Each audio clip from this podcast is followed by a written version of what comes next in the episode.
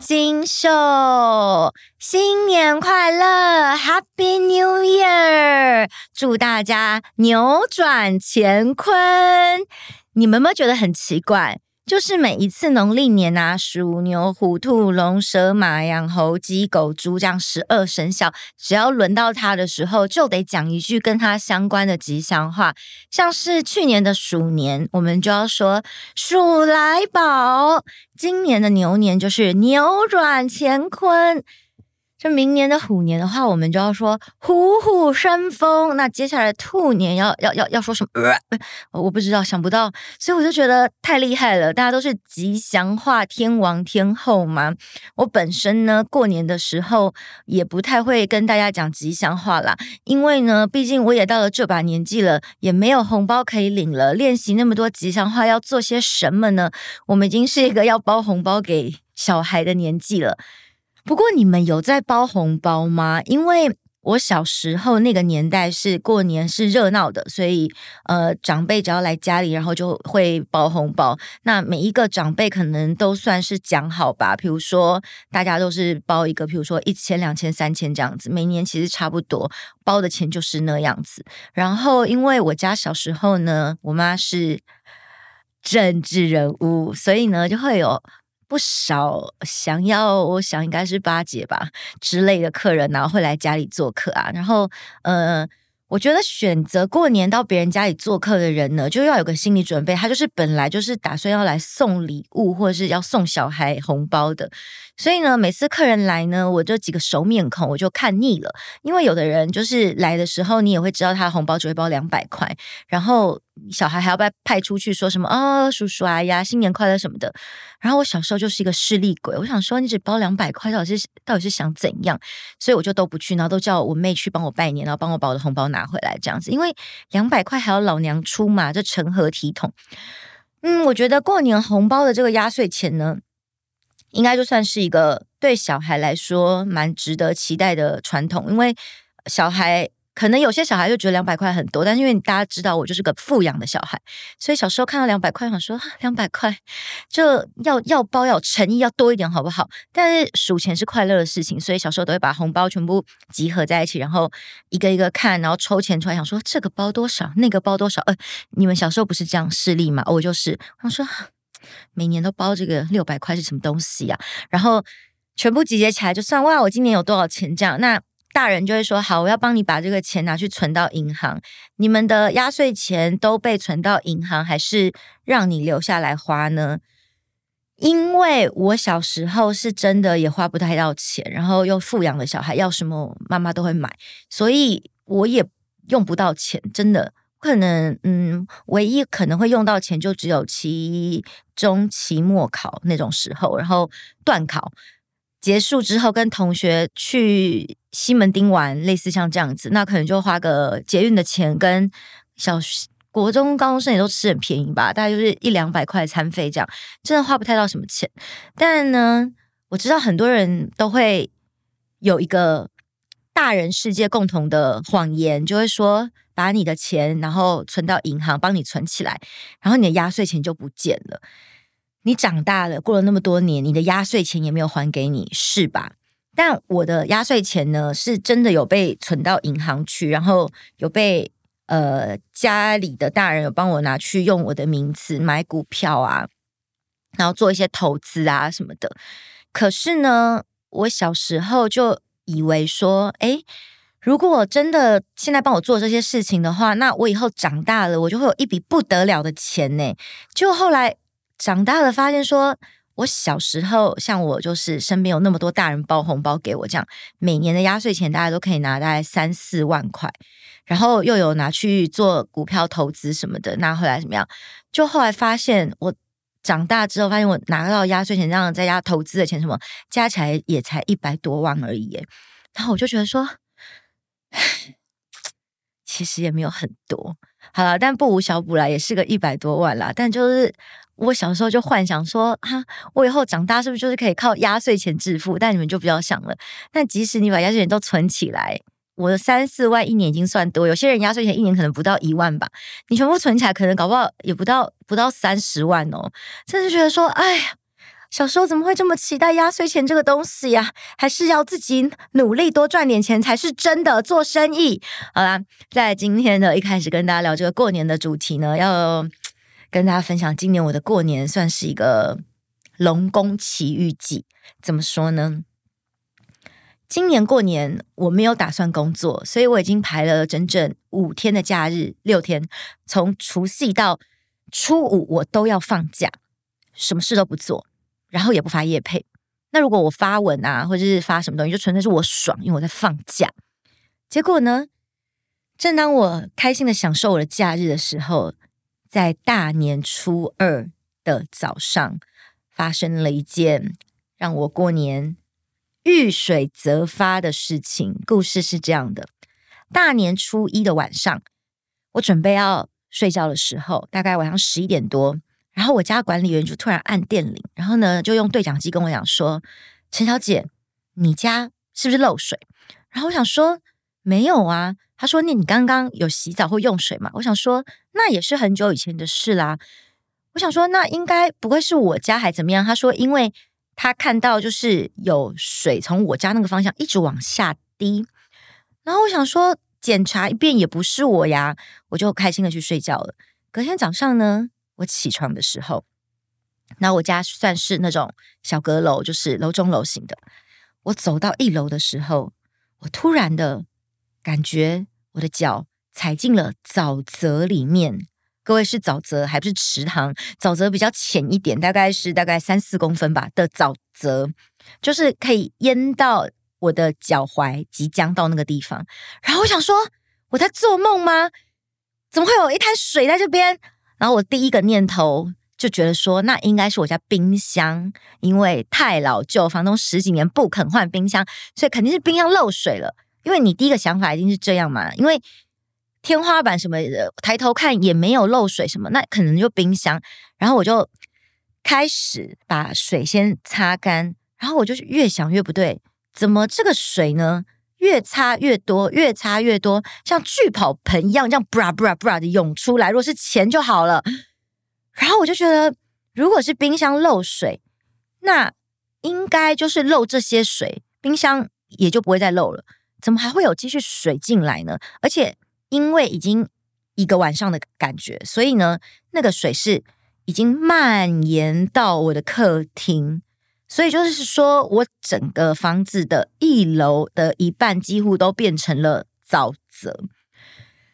这时候，当我花了大概二十分钟左右，把所有的水都感觉擦看起来比较干了以后，就是先让沼泽变回原本的地面之后呢，我就发现出水点就在。我家的门缝一直有水从门缝门缝，你知道吗？你会觉得它应该不可能会有水，但是就就是那样，从那个夹缝中求生存，从那个夹缝中像涌泉一样，慢慢慢慢慢慢的溢出来。看起来溢出来的速度有点慢，但其实水势来的真的很快，非常的像是那种。我在想象，我当时在想象说，我现在就是在铁达尼号的船舱里面，然后那个感觉船舱不是应该密封的吗？但是水就从那个缝缝这样进来了，就是那种感觉。然后我就想说，天哪，我家淹水了！然后我就赶快下去告诉我家的管理员说，我家淹水了。但是呢，我在边擦水的时候，我在做的事情是什么呢？就是搜证，我就立刻的边拍我的损失。好死不死要过年，所以呢，我就把我的包包啊，你知道都精品，因为真皮嘛，还有鞋子，然后就放到除湿机旁边摆正，因为要除湿要过年。结果刚好那些水就这样淹淹淹过来，然后就有沾到我的包包那些，还有沾到我的鞋子。但因为它确实是沼泽，所以呢，并不是说整个被淹没，但是就是有沾到啊。然后我的鞋子有有几双是比较贵一点点的。有一些我放在那个我的储藏室里面，然后呢，因为放在储藏室的比较靠近地面的地方，所以我放在纸袋还有鞋袋里面嘛。然后那个水淹进了储藏室，所以也把我的鞋子什么也淹到这样子。然后我第一时间就赶快先拍，我想说这个东西呢，因为不是我的问题，这个就是漏水，房子漏水，我的房东必须要负瑕疵担保责任。然后我想说。很好，我现在要来算房东要赔我多少钱。那我就全部让我拍拍拍拍，很开心的拍。然后拍完之后，我就呃下去跟管理员说我家漏水了。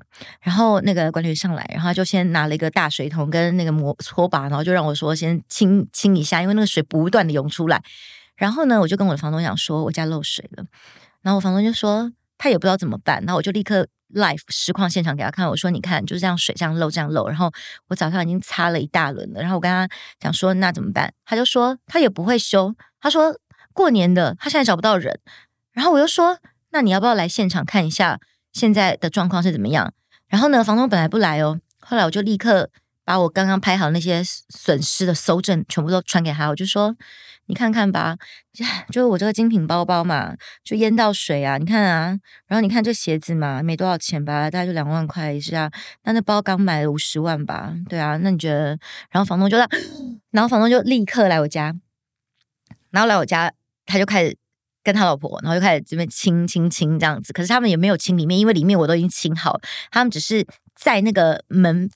口那边，然后把那个门缝想办法堵住，所以他就去买那种什么防水的那种粘土还什么的，然后反正就是手那边搓搓，然后就把那个水堵住。然后那个水要边堵的时候，水就是你知道，生命会找到自己的出路，就是它在本来是下面门缝漏，然后它会被堵住之后，它就顺势的逆流而上。诶，我真的以为只有蒋公世界的小鱼会逆流而上，你知道吗？我家的水会逆流而上，它就往那个门。边开始蔓延爬上去，然后呢，就永远堵不完。但是反正他他们就大概补了一下门口这样子。但是我再次的强调，就是因为边补水本来就会边涌出来，他就要边擦一下他的门口。但各位，我家已经是个沼泽了，那个沼泽变回平地，然后包括后面的那些善后都是我本人做的，一个人做的。然后呢，我的房东呢，他就是补了那个门缝这样子，但因为水一直涌出来，所以他就大概补了两三个小时，因为没有办法抵挡那个水势，你知道吗？而且这是他的房子，又不是我的房子。然后呢，后来我们就在想说，应该是我家隔壁淹水了，因为我家隔壁邻居他们长期的都旅居在国外，然后因为疫情的关系，他们一整年都没有回来。我们就在想说，可能是他家的水管爆掉，然后漏水，然后就顺势的已经淹到我家来，表示他家可能已经是个什么亚特兰提斯之类的状态了吧？就是你知道，可能有奇怪的海底生物已经开始在游泳了。然后那个我们的管理员他们就开始积极要联络我家隔壁邻居，可是他们在国外又联络不上。然后我想说，天哪，我家隔壁现在已经。就是我是沼泽嘛，隔隔壁现在应该就是真的是龙宫了吧？他想说海龙王现在已经准备入入住在里面了吧？结果呢，因为晚上我有事情，然后我不得不出门嘛，我就出了门之后回到家，几个小时之后呢，管理员就跟我讲说啊，找到问题在哪里了。他说问题呢就在不是我家隔壁漏水，是我家楼上漏水。然后呢，我家楼上呢，它是一个公司，所以那个公司他们过年的时候没有上班，他们都回去了。然后他们的水管爆掉，就是止水阀什么爆掉，然后水就淹没了他们的公司，再顺势的蔓延下来。所以除了我受灾以外，大楼的一些公社也受灾，这样子。然后。我家楼上那个公司呢，他们的地板是木地板，因为水整个淹没的关系，他们的木地板已经变成汪洋中的浮木了，整个浮起来，而且他们的水呢，已经不是用擦的了，他们的水是要用水桶舀的，倒出去舀着，倒出去舀着，倒出去，那么惊人的多，然后这个。五楼的公司，他们也就是回去过年嘛，但一听到这件事情，赶快就半夜回来，然后处理这些这样子。然后后来接下来就是谈些后续的赔偿问题了。但后续我们的赔偿目前也谈好，但是呢，你知道吗？最精彩的就是我的房东，我跟他说，这主要呢是我财务损失的问题。我说你的房子，反正。我们楼上的那个住户，他们要下来跟你们谈赔偿，那你们约个时间，要不要一起来谈？然后我的房东就开始大肆的说：“哎呀，我们夫妻俩啊，大年初二的真的很辛苦啊，跪在那边擦水擦了四个小时啊，我的手用那个防水粘土到现在都，哎，我不知道，我不知道这个到底洗不洗得掉，还在痛。我太太有腰酸背痛了好几天这样子，我想说，那你知道清那个沼泽的人是我吗？你知道？我在那边拯救那些财物什么的，我的电器什么，如果水再淹上来多一些些的话，我可能踩下去的时候我就先被电死，你知道吧？然后我的房东就在那边一直讲说他有多委屈什么的，然后我说 OK 啊，那如果你觉得你房子有什么损失什么的，你过来就是直接跟呃肇事的那个房子谈啊。结果好约定了时间，然后他来了，他来了之后呢，我觉得他就是一个属于那种在人前要装好人，然后在人后就是。打文字的时候，就是一个让人会真的不敢恭维之人。然后到现场，他就说：“哎呀，大家都邻居嘛。”然后不是啦，我就啊，你看我这个手，我也不知道，哎，我洗不洗得掉？哎呀，你看啊，不是，我就想说怎么会这样子呢？然后他那时候就是跟我讲的时候，还讲说什么哦，那还要赔什么材料啊什么的。然后那个上面的屋主就问他说：“那你这个材料要多少钱？什么啊？说啊，这材料也就才一百四十块啊，我有发票。”我想说才一百四十块，你想怎么样？然后那屋主就也很阿萨里，就说啊，不然一一百四十块，他就是会赔给他怎么样？那还有什么其他问题什么？然后我房东那时候一开在在当天还有之后都抱怨到底，结果到当下真的要要他谈的时候，他啥都不敢说，然后他就说啊，一百四十块啊就不用了啦，好了好了，那那那个那那那个财务的部分的话，那你就自己自己跟陈小姐谈哦，这样子，因为他就。最怕的事情就是说，因为他必须要代位求偿，你知道吗？照理说，如果在法律上，就是我跟他要，然后他再去跟楼上的屋主要，但是他就怕我要跟他要，所以他就说啊，那你就自己跟他谈。然后呢，我就跟房东讲说，诶，但那个你们来的那天呢、我就在你们面前，然后呃，跟你你太太还有在管理员面前也都亲口的，他们都有听到说这几天我家淹水耶，然后我要怎么住？那我的这个房租要怎么办？然后。我房东就说：“哈，我们有说你那个房租。”我说：“有啊，你太太亲口答应我的，而且我们还有在管理员面前还要再次的确认一次。”然后就说：“哦，有这样，好，那你跟楼上要。”就是你知道吗？我觉得很震惊。就是呢，如果啊他不是这种人，我就不会跟他计较这些，我就会说算了。但是因为他就是这种人，我就是怎么样，一块钱我都要跟你计较，一块钱都跟你要到底的人。所以我就真的觉得说，哦，这世界上吼，就是很多这样子的人呐、就他的小气都小气在你觉得说，哈哈，你还好吗的那种地方。你们身边应该也有很多这样子的人吧？然后像这样的人呢，我就特别的爱跟他计较。那如果他平常就是阿萨里什么之类的，我就会觉得说，算了，这个就也不是你愿意的，我就也能够体谅，你知道吗？但你知道。遇到这种事情，就会觉得说，哦，每一次看，呃，我的房东的表演啊，我都会感觉到说，他真的是这个社会当中很多人的缩影呢，很多人东西安内呢，哦，像这种人的格局，真的就是一辈子就在那边了。好了，呃，我今天的三金秀大概前半段都在跟大家分享我的这个龙宫奇遇记，所以我现在就是属于一个浦岛太郎吧，就从龙宫回来的朋友，而且。你知道，还好我曾经在去年的时候有去考自潜的执照，我可以自由潜水。这样的话，如果水来的时候，我还可以憋气下潜大概一分钟吧。但是还是要马上的浮出水面，因为我是一个就是属于热爱考执照，但是嗯，其实我都不太会的人。但就是着迷于一种考执照的感觉。我最近还要考的一个执照是。品酒师，红酒、白酒 Level One 品酒师的执照，因为两天就可以考，所以就是想说去考一下。但大家不用期待，就是我会，因为很多人都会以为说，哎，你不是有那个执照吗？然后就说，那你应该知道什么吧？我说我不知道啊，我只是想要去考那个执照而已啊，就不要把我想象中想象的太厉害。而且呃，你们应该也没有把我想象的太厉害，你知道我就是那么废的人。然后呢，我觉得过年呢，总会发生一些特别有趣的事情，就是。大家有看到我过年这个分享吗？我觉得很好玩呢。你们知道有一个人叫做郭里奥吗？郭里奥好像就说之前要单挑馆儿馆长，要跟他比武的那个人。然后他一直自称说他是李小龙的传人。然后好像听说馆儿也开了直播骂过他。那我记得这个郭里奥呢，之前也好几次到我直播下面，然后一直留言，然后叫我去教训管儿还什么的。然后后来真的太烦了，我就说好，你要给我钱，我再去好吧。然后呢，郭里奥就是因为最近吧，我跟那个鸡排妹。就鸡排妹不是出来说她被 Only You 性骚扰，然后被尾牙老板性骚扰，然后唱歌不够时间好好来想你，唱错歌词就是性骚扰这件事，大家都知道吧？前两集都在聊这个嘛，我的三金手。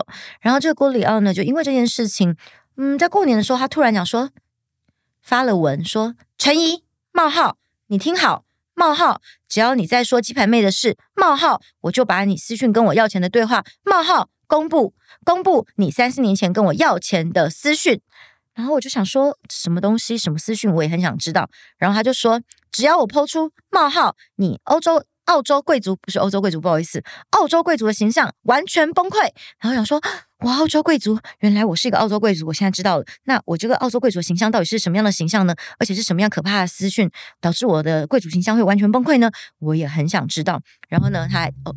哎呦，敲到麦克风，太激动了。然后他还讲说，Only 有十天内你没跟郑嘉纯道歉，我会去你公司大楼找你。冒号合法比武，就是呢，郭里奥先生他就是列了整整二十一点的对话，然后其实这二十一点大家可以用五句话说完，但他列了二十一点，然后他好像。据他自己说，而且好像是真的，说是台大中文系毕业的。原来正确的冒号使用方式是这样用，就是各位，二零二一全新的流行就是你要会使用冒号，不管说什么冒号，只要你说有就是有的冒号，我可以冒号，你不行冒号，大家学会了吗？然后我真的觉得哇，天哪，真的实在太有趣了。那我就想要这个知道到底什么东西可以足以毁灭我澳洲贵族的形象，我就鼓励。郭里奥，奥里郭先生，好好的公布一下我这个私讯是什么。然后呢，我就鼓励他公布之后，没想到奥里郭郭里奥先生他就立刻的发文回应我说：“陈怡，你的回答我完全不怪你了，但换件事情说，冒号看到你这张照片，还真让男人融化，不忍心伤害你。”就是他就放了一张我的照片，我的自拍，然后。再放了我的回应，然后就说他看到我的这个美貌，然后他就原谅我。我想说，怎么可以那么容易原谅我？长得漂亮就可以这样被原谅吗？就太容易原谅我，你可以不要那么容易吗？这样我都不知道足以毁灭我澳洲贵族的形象的证据到底是什么了。然后他就说。我一直看你这张照片，比以前更美了，真的不忍心。我想上天给你这张脸冒号是来降服男人的。其实多年来你也很红，而且你这种美会越来越红。除了嘉纯，以后你骂到我认识的，我只能装作没看见。但我谁都认识，但我只是士兵啊。嗯，好，知道了。就是一个我觉得极度有趣的人。然后这是一个过年，我总觉得过年总是会有一些。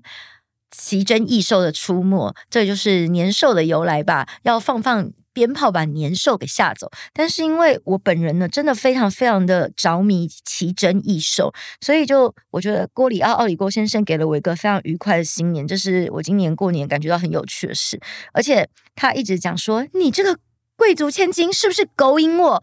不好意思，就是什么是勾引？是苟且上瘾还是？应该想说勾引吧，没有勾引啊。国文系的那个个勾不是三声，OK？他说一个月一百万冒号，两年两千四百万，养你个几年冒号，我就要卖土地了，所以我没办法。三十万可以，我一个月酒钱至少就二十几万。我就想说，郭里奥先生不要再喝酒了，就是一个月少花二十几万喝酒的话，可能就不会把勾引写勾引写成狗引了，好不好？哎，这个是我今年过年觉得很有趣的一件事情。那呃。过年期间呢，除了我个人觉得好玩的郭里奥奥里郭先生以外，这是我个人真的是着迷的事。那有一个就是真的是真的不红，然后可能想蹭我热度红的吧，叫做史史书华史医生史史医生，他自称是个牙科医生，那确实也是什么盾牌医生、盾牌牙医史史书华。我我真的之前不太知道这个人呢，我之前知道那个什么马马德法克那个，但我不知道是什么史书华。反正就史书华是因为这个鸡排妹的事情，然后就一直一直的在针对我，然后他就呃各对我有各种质疑，那我也是看不太懂。比如说，他就一直强调说什么有专业的人干嘛还要接业配，他们有专业就不接业配，那你的那个什么好朋友马德法克是不是有接业配？你这样是在打脸你的好朋友，就是没有专业嘛？我个人是觉得呢，嗯，三百六十五行，行行出状元，还是三百六十行，三百六十行啦，三百六十行，行行出状元。然后我觉得就是各行各业都各个领域都必须要被尊重，只要你在你的领域把那件事情做到最好，那个就叫做专业。所谓的专业不是。什么？你们以为的什么律师、医生、老师、医生，就就不是这种。是现在是一个新时代了。如果你可以把，比如说你的 podcast 你做到第一名，那你就是你的专业。那如果你的业配能够卖的跟我一样好，那你的业配就是你的专业。可惜有些事情只有我可以，你不行。So sad，所以我就想说，呃，首先他就是完全不懂得尊重各个专业，然后再来就是对于他质疑我一大堆有的没的，我就看不懂，因为，嗯、我觉得贫穷可能会限制一个人的想象。就我的公司是快乐冠军有限公司，我就是艺人公司，我就是艺人公司，要讲多少次？所以快乐公司缴的钱就是像。我缴的钱一样的痛，因为我们手连手，心连心，我们紧紧相连，你懂吧？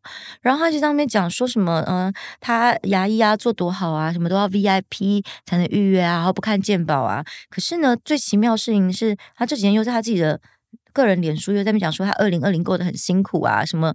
身体坏掉，脚残废，几乎残废，脖子坏掉，眼睛也坏掉，然后投资又失利啊，被泼漆啊，被王军攻击啊，什么被同业攻击啊什么的。然后我就在想说，哎，如果你是你的牙医师吼，脚坏掉那还好吧，因为牙医可能就是手啊。手啊，眼睛啊，脖子啊，但他眼睛也坏掉，脖子也坏掉的话，你敢给他看牙哦？好恐怖啊！等下一个什么脖子不小心歪，然后没有弄好的话，那给你钻进去还得了？眼眼睛坏掉，本来是这一颗牙，你可以钻到另外一颗牙还得了？所以我想说，哈，一个脖子坏掉、眼睛坏掉的人，你敢给他看哦？我想说，那个是牙医的那个呃病人们，请大家就是要爱爱惜自己的牙齿，好不好？爱惜自己的身体。然后呢？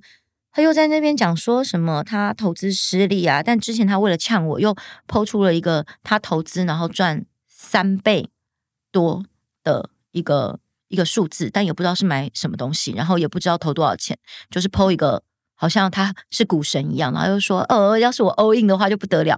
我想说，嗯，所以你就是买选择权吗？因为大家如果有真的在做投资，然后是有了解投资的话，都会知道说。基本上呢，就连股神巴菲特啊，他一年的投报二十趴就是股神了。所以你知道，你不能够妄想说，哦，你的投资什么会翻倍啊，什么三倍啊，那就是运气，你知道吗？大照理说，你是好好的、脚踏实地的，真的是在认真的在投资的话，你就是你抓报酬大概平均二十，真的是很多了。但如果你说翻倍，那你就是你可能运气好，或者是说另外一种叫赌博，买选择权，赌它涨或它跌，买期货。这种东西到时间到了就归零的东西，有可能它就会翻好多倍，它就是可以做个杠杆操作型的东西。但如果有在玩的人都知道，所以他那个一定是要买选择权或期货才有可能什么投资什么三三倍三倍这种，不然的话真的不可能。所以我觉得像这样子的人呐、啊，然后支持他 follow 他的，我不知道他有没有粉丝啊，maybe 有吧，可能就是一些呃侧翼小飞侠吧。就或者说一些你知道贫穷限制你想象的人，就是这些人这样子不脚踏实地，然后整天就只是想要呃，可能想要一夕致富，然后或是明明你没有那些东西，可是你就要把自己讲的好像很厉害或什么的，可是你始终是没有啊。当你们有时间，然后。嫉妒跟眼红我们这些站在上面的人，你们为什么不把这些时间拿来充实你自己？然后你如果觉得你牙医呃赚的钱不够多的话，那你也试试看，让业配能不能成为你的专业？能不能你的业配的专业像我一样的专业？如果不能的话，就不要嫉妒别人，好不好？然后不要在那边讲说你才是专业，别人都不是。请尊重各行各业，这是最基本的常识。如果你是一个有读书的人，如果照你讲说什么当年能够上医学系啊，只是你不是啊，然后去牙医系，我再次跟大家强调，会考试真的不代表你是一个聪明的人。我是一个非常会考试的人，但是我从来不觉得会考试这件事情有什么了不起的，因为我觉得我就是真的就是靠吃小聪明吃饭的人。然后你说我有绝顶聪明吗？我觉得我。确实是聪明的人，但是我真的也看过那种绝顶聪明的人。我只能够讲说，就是我也看过很多会考试的人，就是他可能分数都很高，可是他真的很不聪明，就很笨。你们应该有遇过这种人吧？就是他真的就只会考试。但我幸运的事情是，我会考试，但是我是聪明的人，还有我是一个懂得玩弄人性的人。有些人的聪明可能就是在于逻辑。很厉害，然后可是，呃，很多人逻辑什么绝对比我厉害，或是很多人在策略上面什么的都比比我厉害非常多。可是我觉得我幸运的事情是小时候经历的。成长过程让我看透了人性，让我知道这个世界要怎么样操作跟运转。这是我觉得二零二一大家共同学习的话题，就是这个世界永远都是如此残酷、如此邪恶的。只有让自己变得更强大，才能够保护所有你想保护的人哦。谢谢大家，三金秀，我们下期再见喽，新年快乐！